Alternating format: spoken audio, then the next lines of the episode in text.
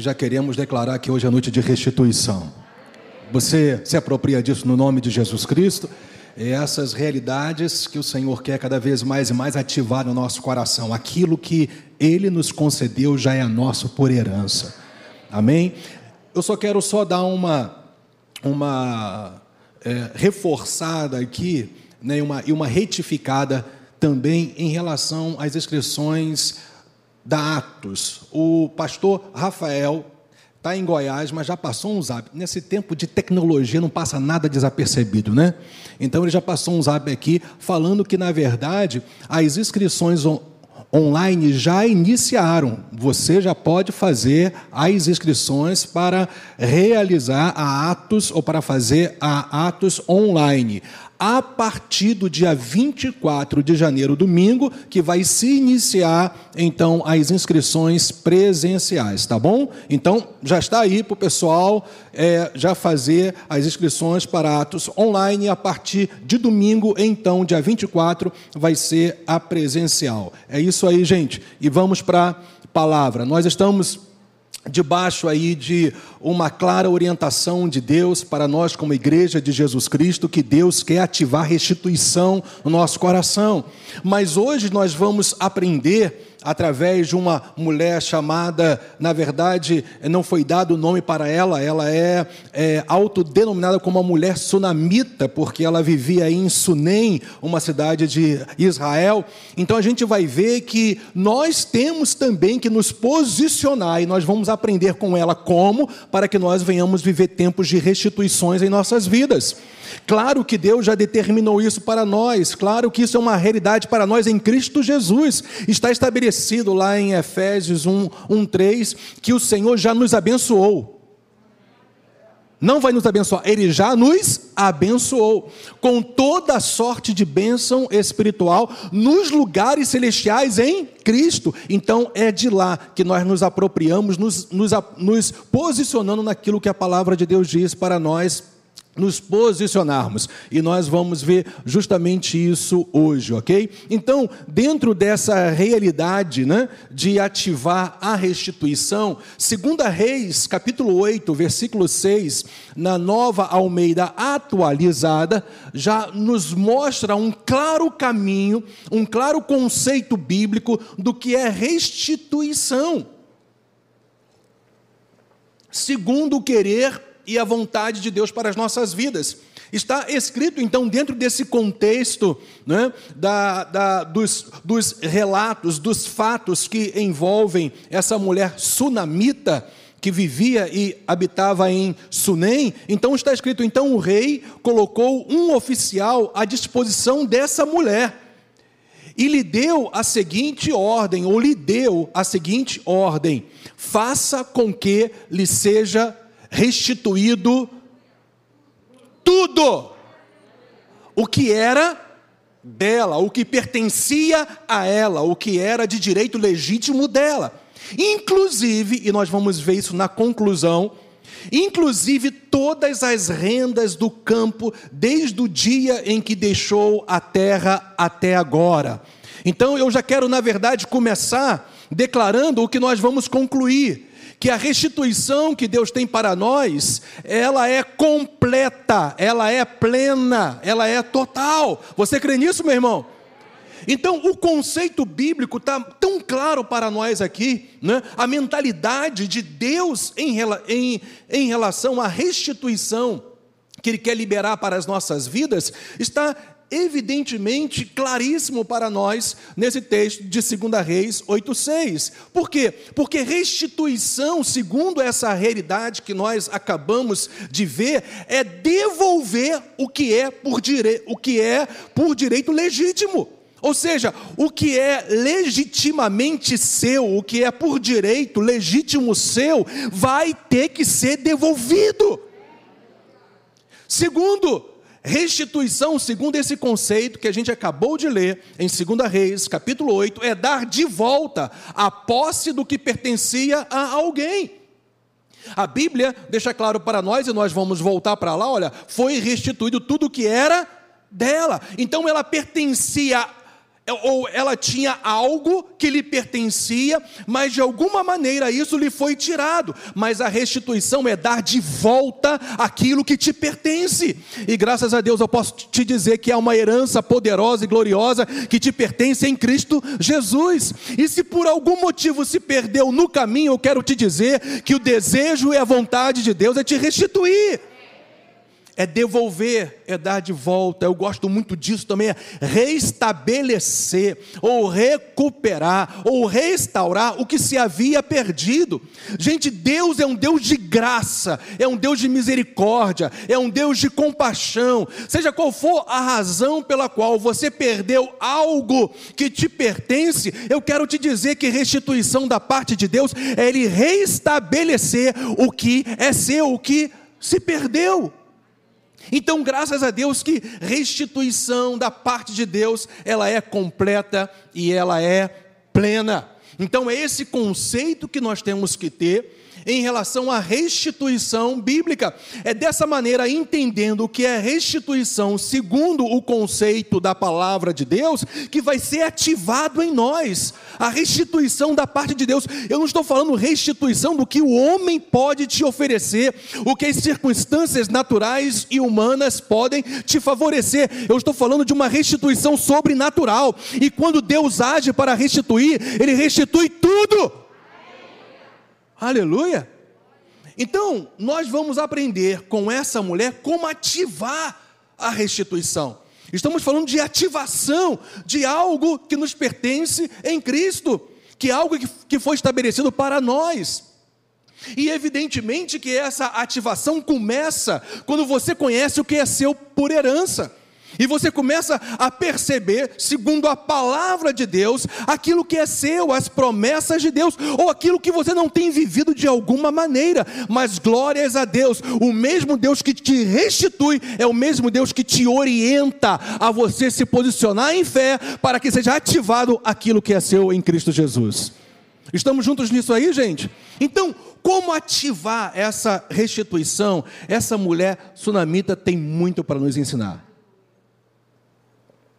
os posicionamentos de fé, as práticas de fé dela, tem muito para nos reorientar, nos reconduzir para o caminho da restituição.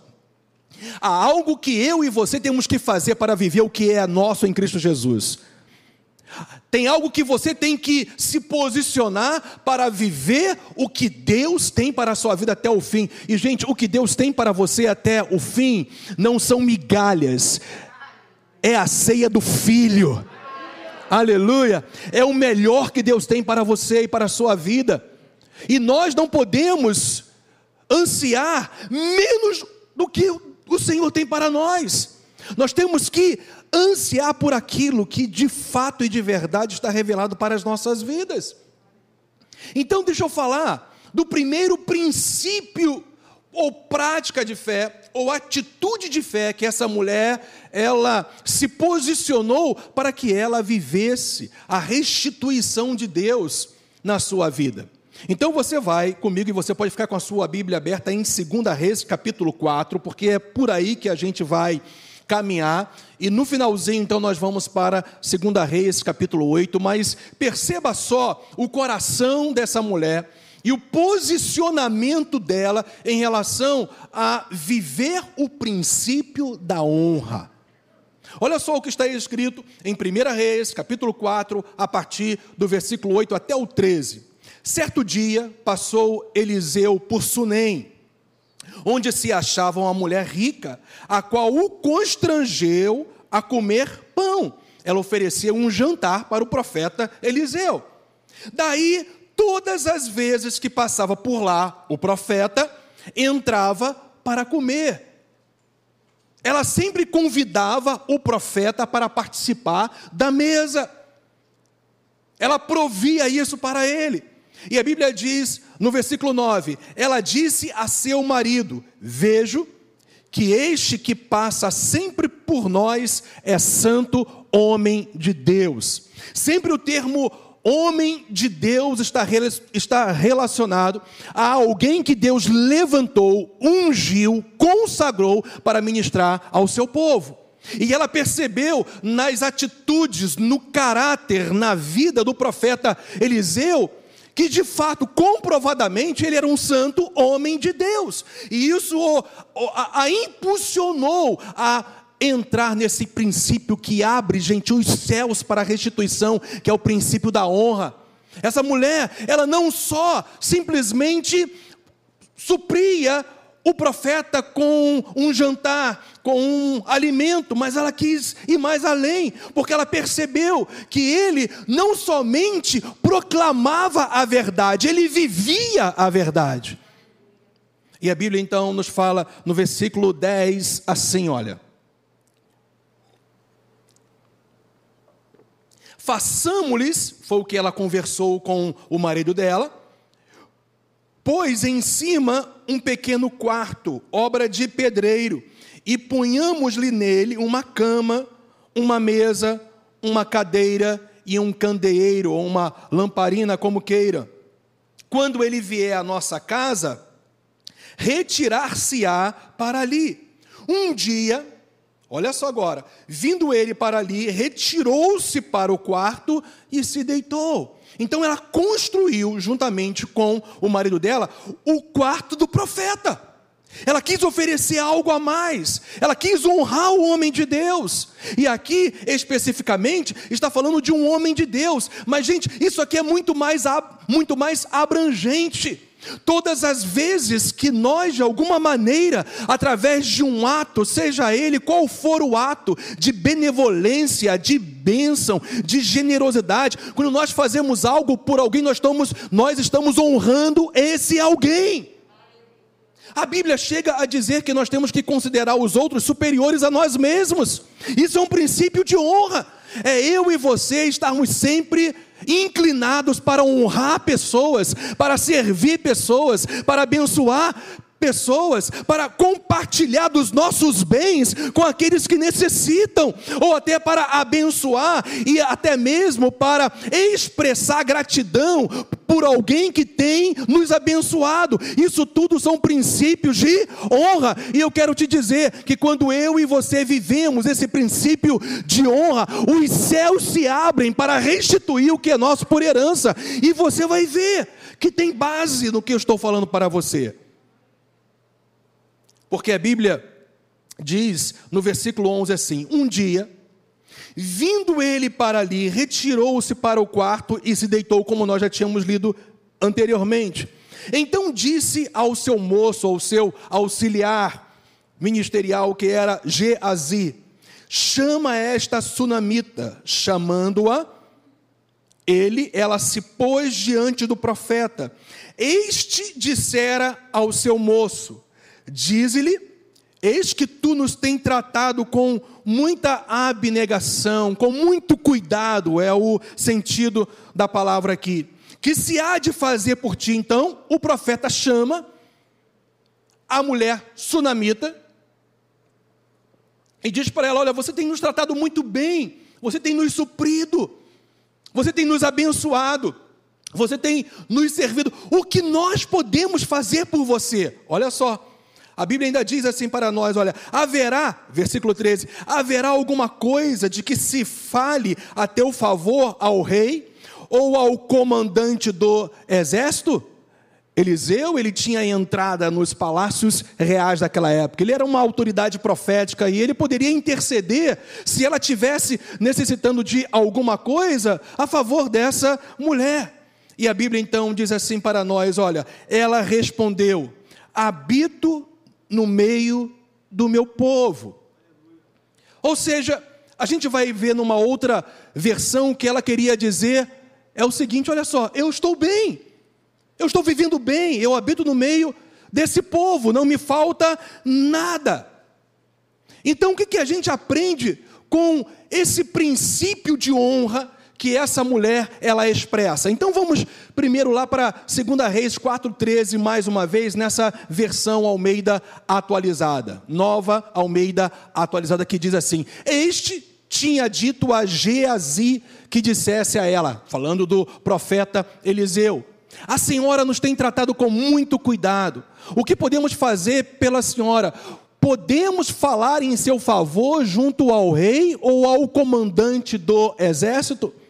Ela havia respondido: Eu estou bem, vivendo no meio do meu povo. Em outras palavras, não está me faltando nada, eu não necessito de nada, não, eu não preciso que você me ajude desta maneira. Então, o que, que nós vemos aí, gente? Essa mulher, ao servir, ao, ao honrar, ao expressar o princípio de, de, de honra, ela não barganhava. Ela não tinha um interesse da troca. Eu estou dando porque eu quero algo de volta. Não era a motivação do coração dela. A motivação do coração dela era justamente esse: o foco era abençoar e servir. Todas as vezes que nós damos suporte a alguém, a causa, o reino de Deus, honramos a Deus, inclusive com os nossos recursos financeiros, na verdade, nós, nós, nós não estamos barganhando com Deus nós queremos é abençoar a causa e servir a causa dele. Esse era o coração dela, percebeu? O princípio da honra não é um princípio de troca, de barganha, mas é simplesmente o foco de abençoar e servir. Esse era o coração dessa mulher sunamita. Mas, gente, mas não tem jeito.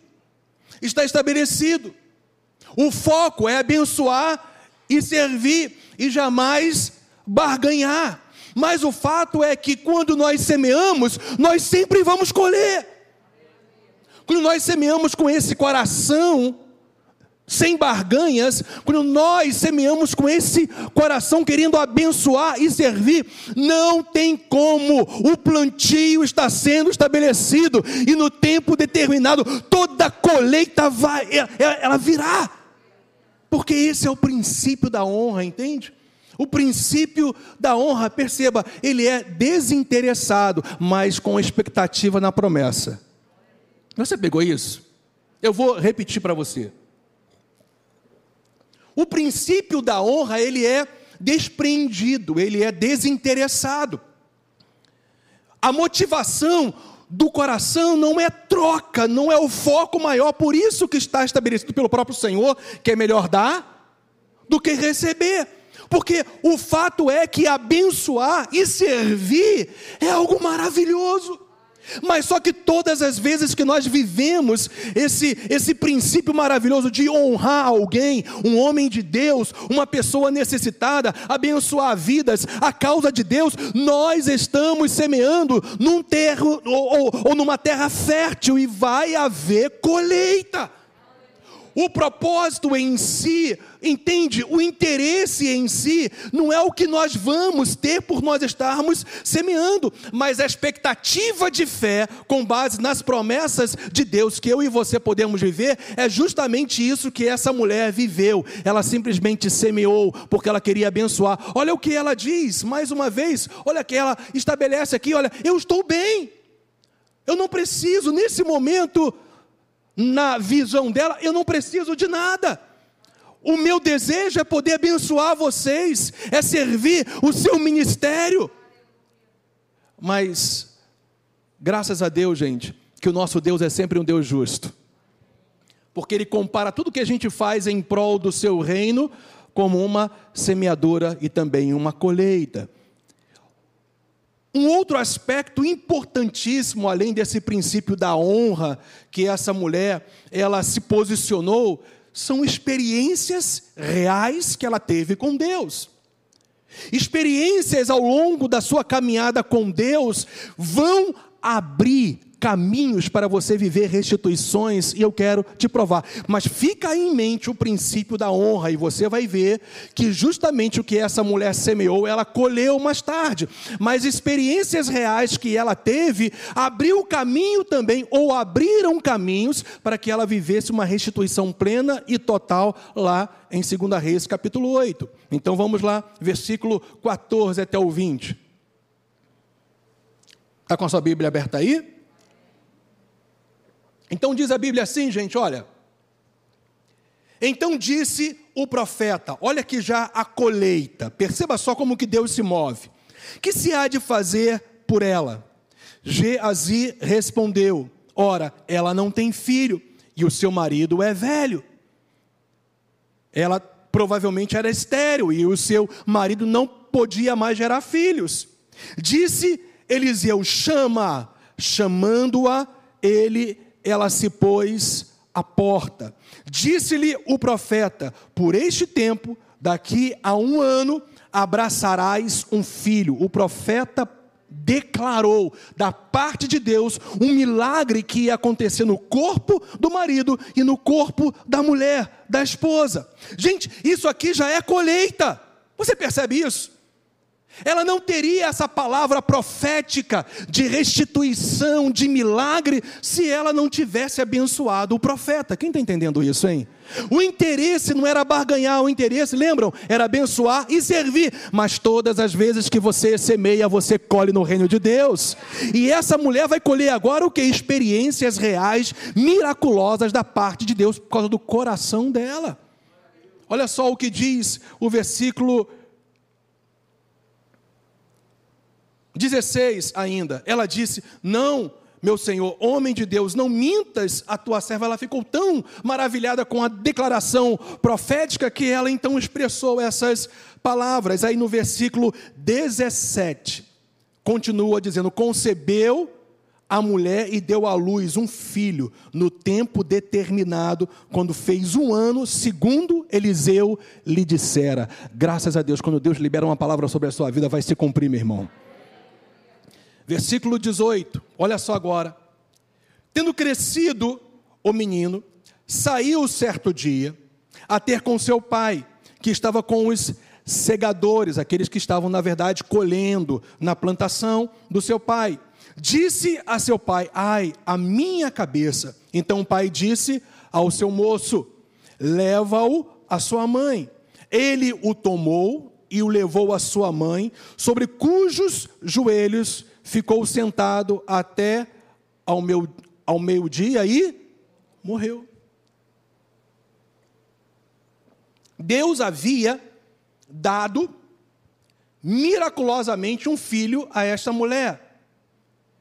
Mas provavelmente uma insolação fez com que ele viesse a morrer.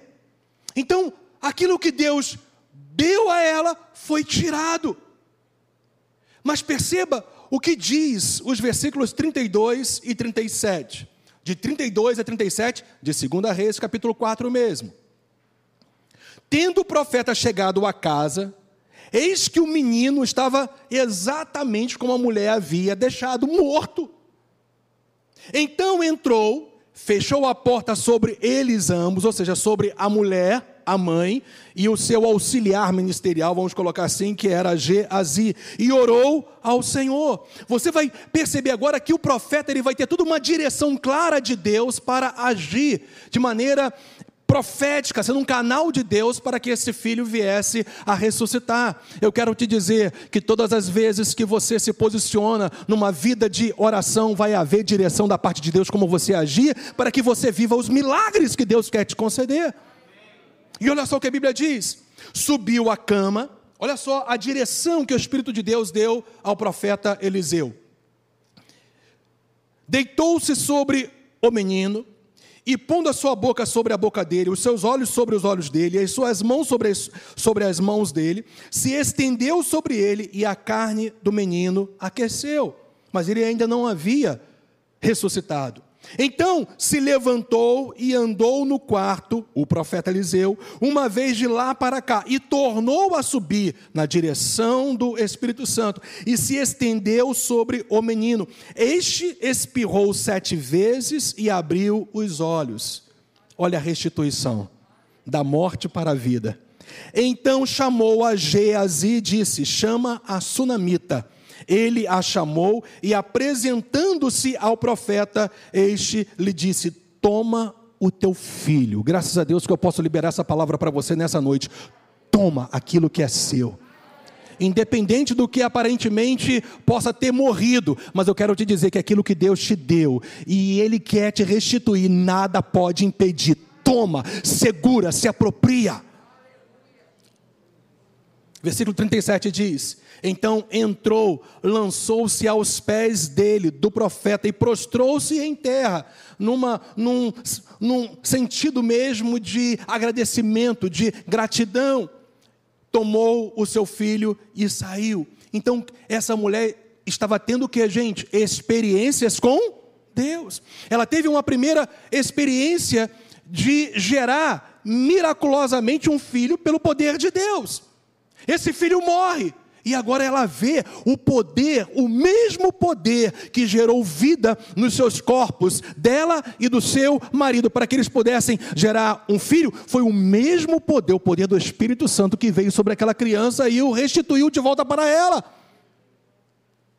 Então o que a gente aprende? Experiências com Deus faz com que cresçamos no conhecimento de quem Ele é. O teu Deus é um Deus que tem um caráter restituidor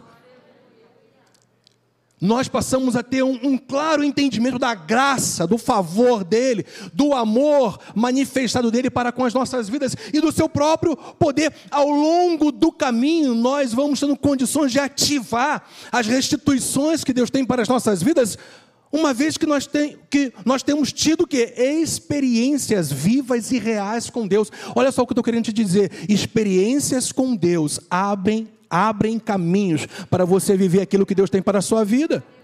Amém, gente? E isso produz em nós o quê? Claro, firmeza de fé. Esse livro, ele se torna para você uma realidade que você vive.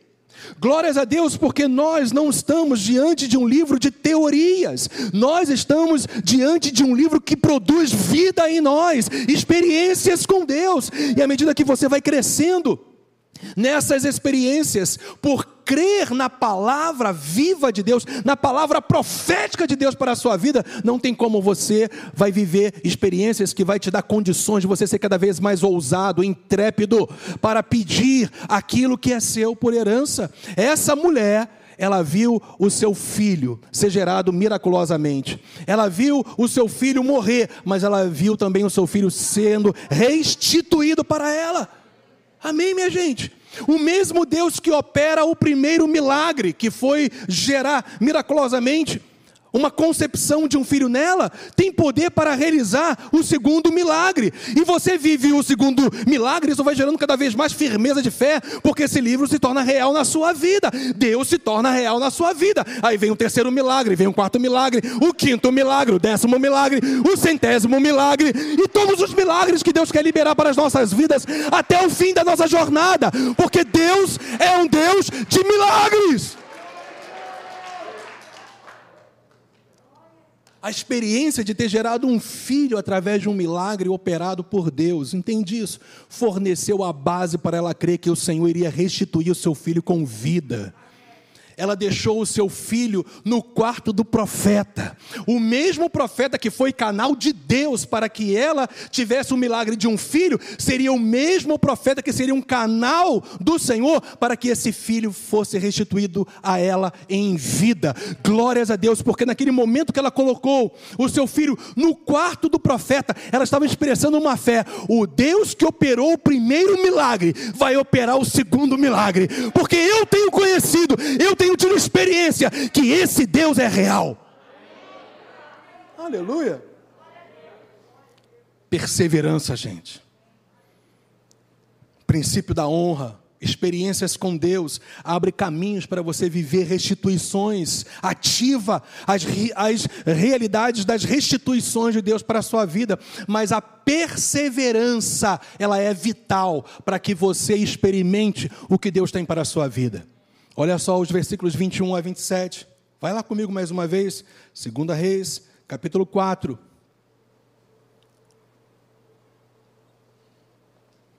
Diz a Bíblia, a palavra do Senhor. Subiu ela, lembra que eu disse isso? E o deitou, deitou seu filho morto sobre a cama do homem de Deus. Fechou a porta e saiu. Ela tinha um alvo, ela tinha um propósito, e nada iria desviá-la desse alvo e desse propósito, porque perseverança é justamente isso: é você persistir em constância até o fim.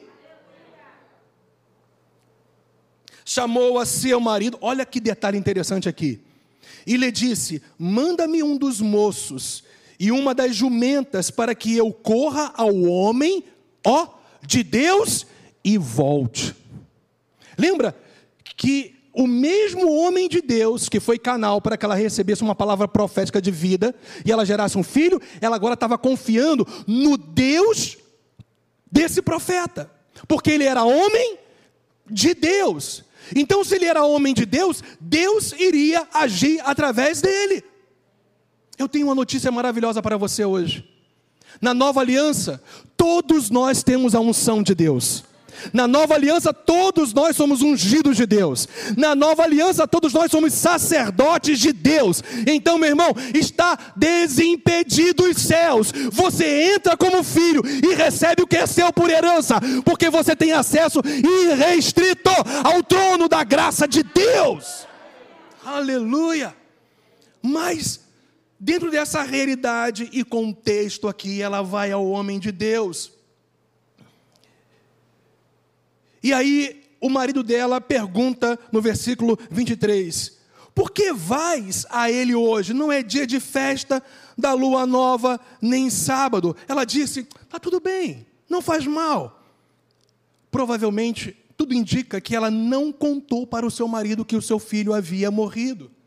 Sabe por quê? Porque ela cria que seu filho iria ressuscitar.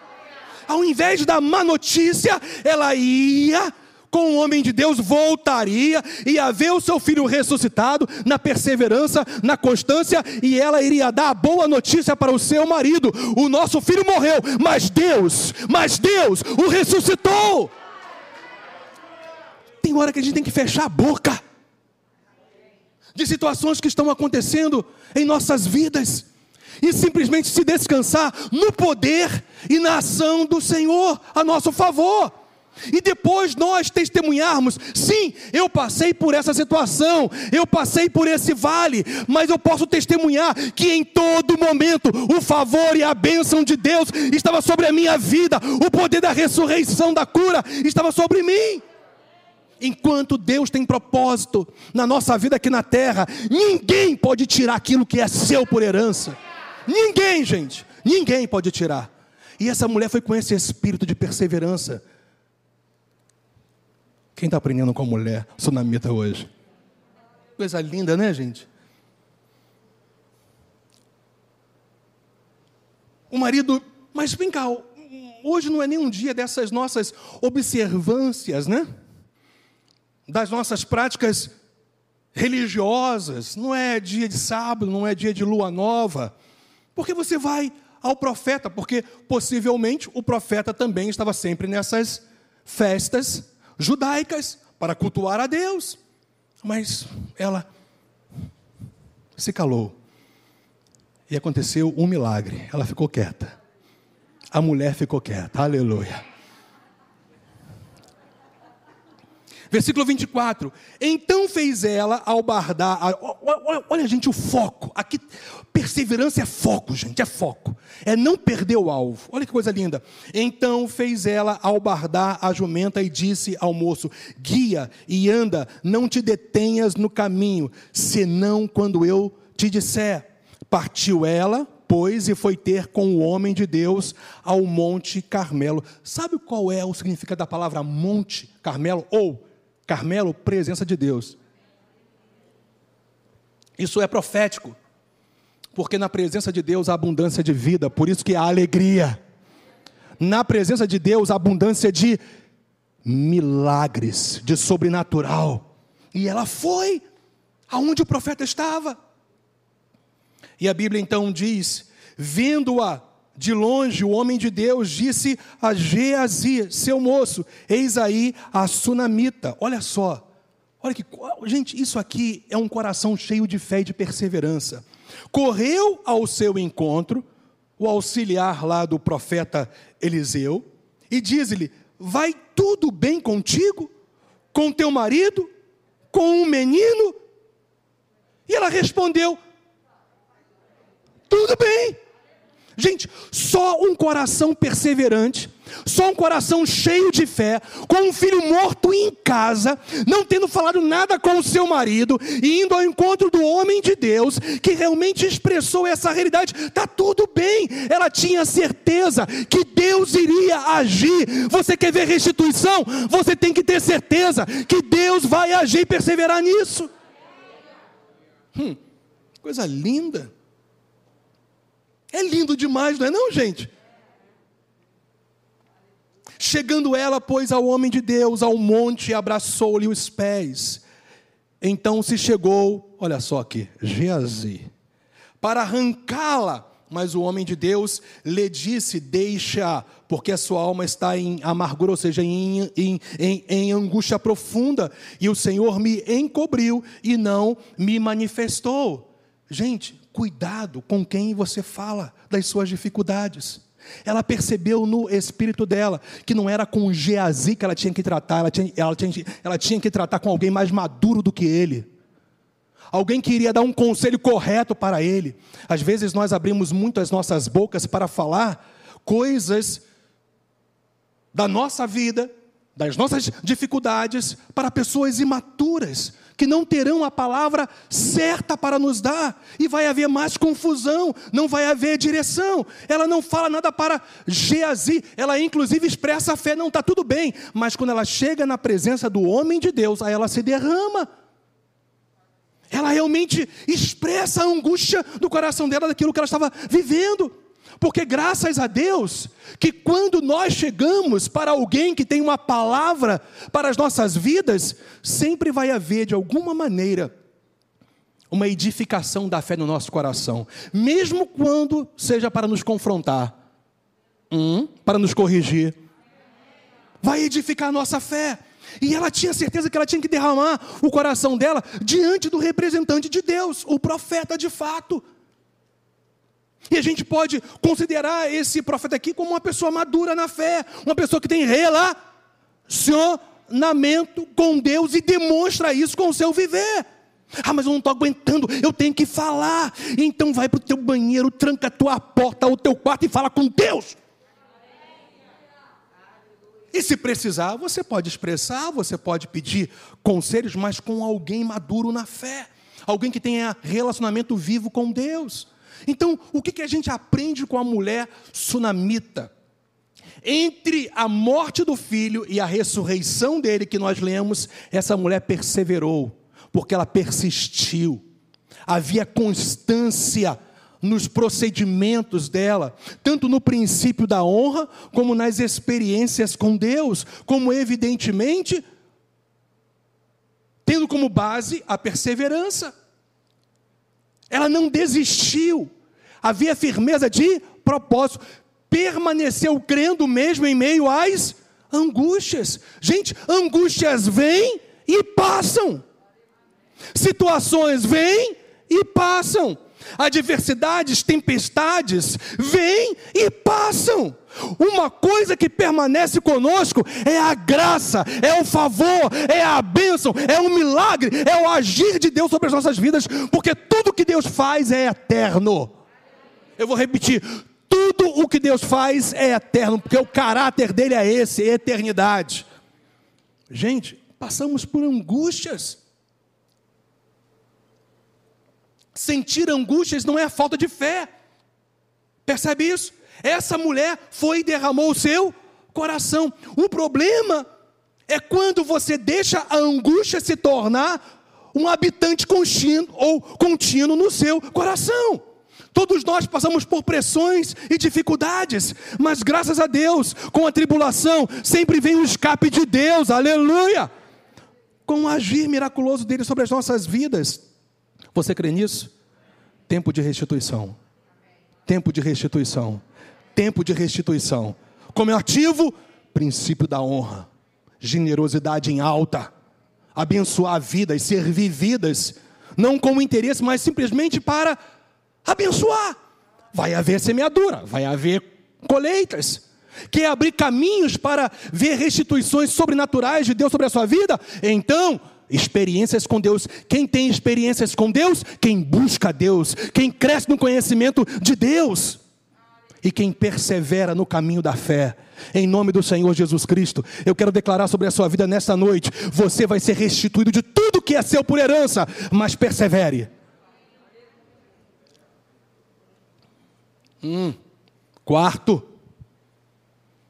obediência à direção de Deus. Aí a gente parte agora, finalmente, concluindo, lá em 2 Reis, capítulo 8. Vamos lá? Pessoal da internet, receba essa palavra. Todos que estão conosco aí, recebam essa palavra de Deus para a sua vida. Porque uma palavra de Deus muda a nossa história. Eu vou repetir: uma palavra entendida, compreendida, acatada e vivida muda a nossa história para sempre. Aleluia! Segunda Reis 8 diz: Falou Eliseu Lembra aquela mulher que tinha exercido o princípio da honra, que tinha tido experiências reais com Deus, que tinha perseverado na fé até o seu filho ser restituído, cujo filho ele restaurara a vida, dizendo: Levanta-te, vai com os de tua casa e mora onde puderes. Presta atenção nessa palavra que Eliseu vai falar para essa mulher sunamita. Porque o Senhor chamou a fome, a qual, o que, gente? Virá futuro. Não havia fome na terra ainda. Iria acontecer. Mas essa mulher que viveu o princípio de honra, teve experiências com Deus, perseverou e viu o milagre, ela já estava muito bem antenada que esse Deus é real e fala. E quando ele fala as coisas, acontecem, mesmo que nada à sua volta esteja comprovando naturalmente isso. Porque para nós, a nossa evidência não é o que os nossos olhos veem, a nossa evidência e prova é o que a palavra de Deus diz para as nossas vidas. Eliseu estava sendo boca de Deus naquela hora para ela. E glória a Deus que nós temos a revelação completa para as nossas vidas, de Gênesis Apocalipse. Como nós somos privilegiados, nós temos a revelação completa de Deus, de tal maneira que qualquer interpretação, qualquer visão, qualquer dom ministerial manifestado ou dons espirituais tem que estar em linha com aquilo que já está revelado na palavra de Deus porque senão é complemento ou é tirar. E a Bíblia fala lá em Apocalipse que maldito é aquele que subtrai ou acrescenta alguma coisa à palavra de Deus. Eu não quero acrescentar, eu quero é viver o que está escrito. Aleluia! E quem vive na direção de Deus é quem crê nesse livro, gente. E que tem experiências com Deus desse livro. Eu não quero só conhecer a palavra de Deus, eu quero conhecer o Deus da palavra, você entende? Relacionamento, experiências reais com Deus. Hum. Porque o Senhor chamou a fome a qual virá sobre a terra por sete anos. E olha só a Bíblia, em 2 Reis 8,2. Levantou-se a mulher e fez o que, gente? Segundo a palavra do homem de Deus sem ver nada ao seu redor que provasse naturalmente o que o profeta estava falando. Ela simplesmente creu na palavra do homem de Deus, que na verdade estava sendo inspirado pelo Espírito Santo aqui para dar uma direção para a vida dela e para a família dela. Saiu com os de sua casa e habitou por sete anos na terra dos filisteus. Gente, olha só. Ao seguir a direção de Deus, fica comprovado que nós estamos sensíveis à voz do Senhor, ao ponto de confiar de tal maneira na voz dele que nós obedecemos a direção que ele nos dá. Uma comprovação de alguém que segue a direção de Deus é sensibilidade à voz do Espírito Santo, fundamentado na revelação da palavra de Deus, e que confia de tal maneira na palavra de Deus que simplesmente obedece essa direção.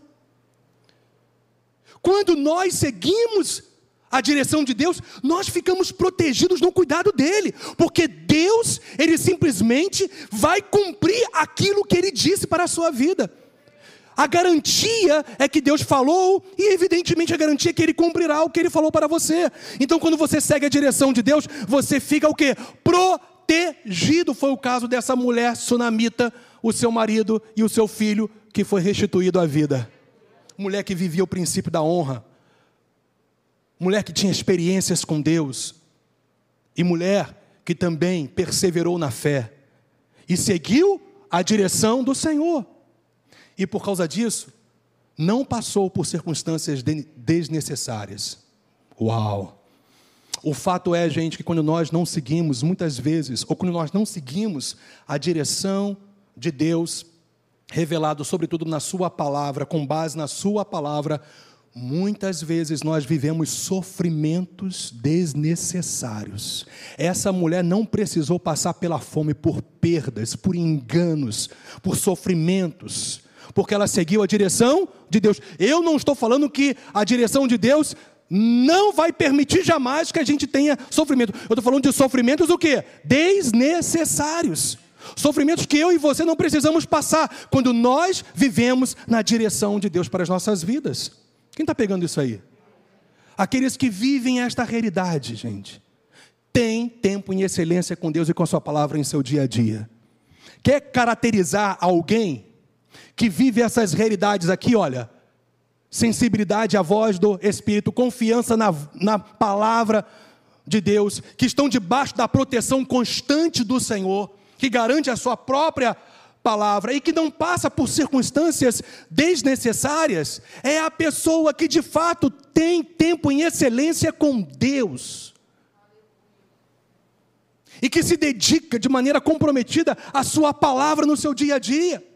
Eu não estou falando que Deus não seja tão gracioso que num momento específico de pressão Ele não possa te dar uma direção, mas na fé bíblica o comum para você viver sempre a direção de Deus é você viver isso aí, olha, é estar tá antenado com Deus no seu dia a dia, é ter tempo em excelência com o Senhor.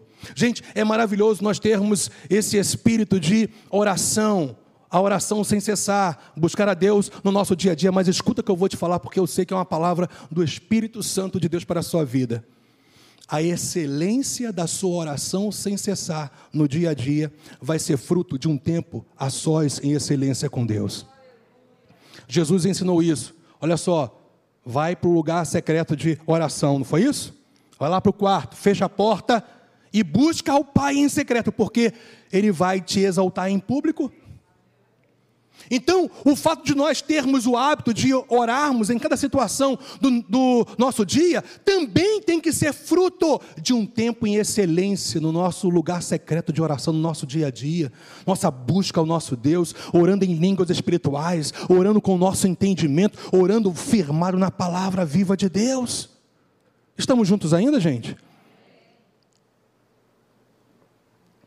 Hum.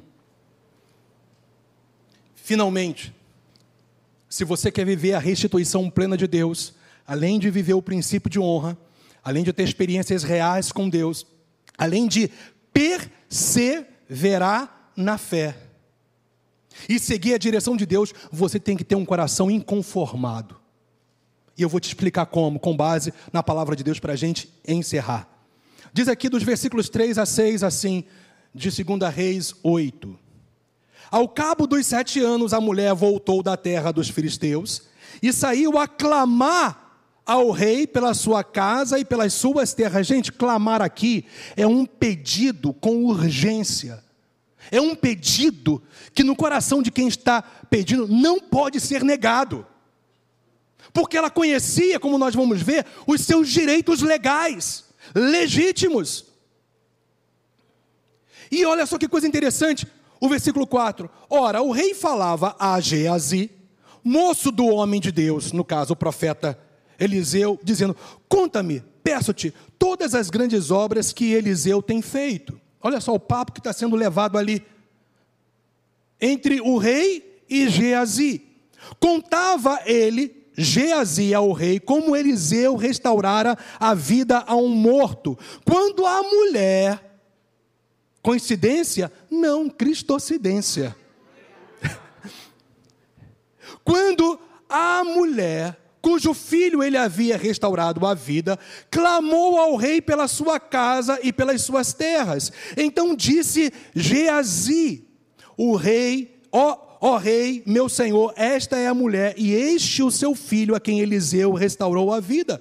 Interrogou o rei a mulher, e ela lhe contou tudo. Então o rei então o rei lhe deu um oficial, dizendo: fase restituir-se-lhe tudo quanto era seu. Lembra? E todas as rendas, todos os rendimentos que foram alcançados pelas pessoas que haviam se apropriado do seu campo, desde o dia em que deixou a terra até agora. Nesse inconformismo de fé, não aceitamos a perda do que nos pertence legitimamente. Se Deus te deu algo, se Deus mostra pela, pela palavra dele, se Deus direciona a sua vida mostrando que algo de fato é seu e sempre vai ser segundo os princípios e valores do reino, aleluia. Amém? Você pode ter um espírito inconformado. Eu não vou deixar de clamar em fé até ter o que me pertence legitimamente. Porque tudo que Deus quer te dar nesta vida e na, e na eternidade é legítimo, é legal. Se é legal, eu vou clamar, eu vou pedir, eu vou buscar, eu vou bater na porta até ela se abrir, porque foi meu Deus que falou que é meu. Se é meu, ninguém vai tirar. Entende? Um conformismo espiritual de fé quando nós temos esse inconformismo de fé, que é fruto de uma perseverança, buscamos intensamente sem esmorecer, gente. Hein? Não é o que Lucas 18 nos ensina sobre aquela viúva? E o Senhor começa a parábola falando sobre o dever de orar sempre sem esmorecer, sem desfalecer. Quando nós temos esse inconformismo de fé, a gente intensifica a gente busca na medida da situação até ter resposta. E eu vou te falar: o teu Deus é um Deus de resposta. Clama a mim, e responder-te-ei. E ainda, e anunciar-te-ei coisas grandes e firmes que vocês não sabem. Deus sempre nos surpreende. Deus é poderoso para fazer muito mais abundantemente, infinitamente mais do que pedimos ou pensamos, conforme o seu poder que opera em nós. Aleluia. Quando há esse inconformismo de fé, há situações providenciadas por Deus para que sejamos restituídos não foi coincidência ela chegar no exato momento que o rei está conversando com Geazi. É assim que Deus fará na sua vida. Ele providenciará situações para que você seja restituído. Se você crê nisso, creia. Hoje, amanhã e sempre. Amém, minha gente? Então, qual é a conclusão que a gente chega? Essas atitudes não são meritórias. Princípio da honra, experiências com Deus, perseverança, inconformismo de fé. Enfim, essas atitudes, essas práticas, elas não são meritórias. Nós não fazemos algo para merecer a bênção, porque tudo que Deus nos dá é gratuito em Cristo Jesus. Mas não significa que não tenha ter posicionamento de fé. Essa, esse é o equilíbrio entre a fé e a graça. A graça já nos deu tudo em Cristo Jesus, mas é mediante a fé que nós nos apropriamos, inclusive obedecendo o que os princípios do reino de Deus determinam para nós. Quem pegou isso aí? Simplesmente essas atitudes são práticas dos princípios do reino de Deus que nos faz viver uma restituição completa. A graça já providenciou, a fé se apropria daquilo que já foi providenciado em Cristo Jesus. Hum. Aí eu quero encerrar, você pode ficar de pé. Mais uma vez, lembrando a você 2 Reis 8:6.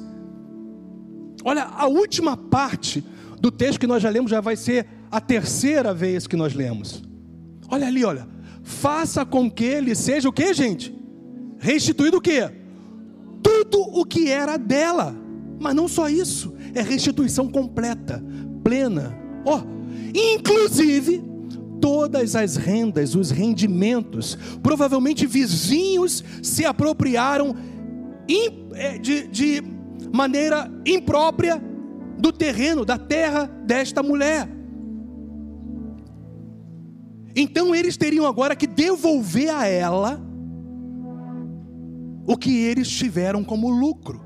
Eu quero te dizer que com Deus você não tem perdas em relação àquilo que Ele estabeleceu para você viver e ter. Eu vou repetir isso. Com Deus não há perdas em relação àquilo que Ele estabeleceu para você ter e viver nessa terra e na eternidade. Amém, minha gente? Então, que seja ativada a restituição de Deus na sua vida. E que esses dias sejam dias onde todos nós venhamos ter ousadia, intrepidez como filhos. Se você está em Cristo Jesus, você tem que ter essa intensidade com Deus para viver o que é seu por herança. Seja no aspecto espiritual, emocional, ministerial, físico, material, eu quero te dizer que a bênção de Deus, ela é completa e não acrescenta dores. Amém. Vamos orar então. Pai, eu quero te louvar junto com o teu povo nessa noite. Senhor, pela simplicidade e glória ao mesmo tempo da tua palavra. Como a tua palavra é maravilhosa. Ela aquece, ela ativa no nosso coração o teu querer e a tua vontade para que nós venhamos viver, meu Deus, o que é nosso por herança. E que nessa noite, meu Senhor, cada um que aqui está, seja ativado no seu homem interior, para viver essas realidades que o Senhor revela para cada um de nós, que nós temos que nos posicionar no nosso dia a dia. E assim, meu Senhor, sermos restituídos de tudo aquilo que o Senhor tem planejado, tem proposto, tem estabelecido para as nossas vidas. Te engrandecemos e te louvamos, porque é tempo de restituição. Você pode levantar sua mão pela fé e agora se apropriar. Se algo vier no seu coração, porque é o Espírito de Deus mesmo que está gerando isso, se aproprie agora, declare isso em fé. Eu me aproprio disso, eu me aproprio daquilo. Eu tenho a certeza que está de acordo com os valores do reino de Deus. Eu tenho certeza que é Deus falando comigo. Eu tenho certeza que a minha família será salva. Eu tenho certeza que a vontade de Deus é me curar. Eu tenho certeza que a vontade de Deus é fazer com que eu viva todos os sonhos dele para a minha vida, para a minha casa, para a minha família, para a minha vida espiritual, para, para a minha vida ministerial.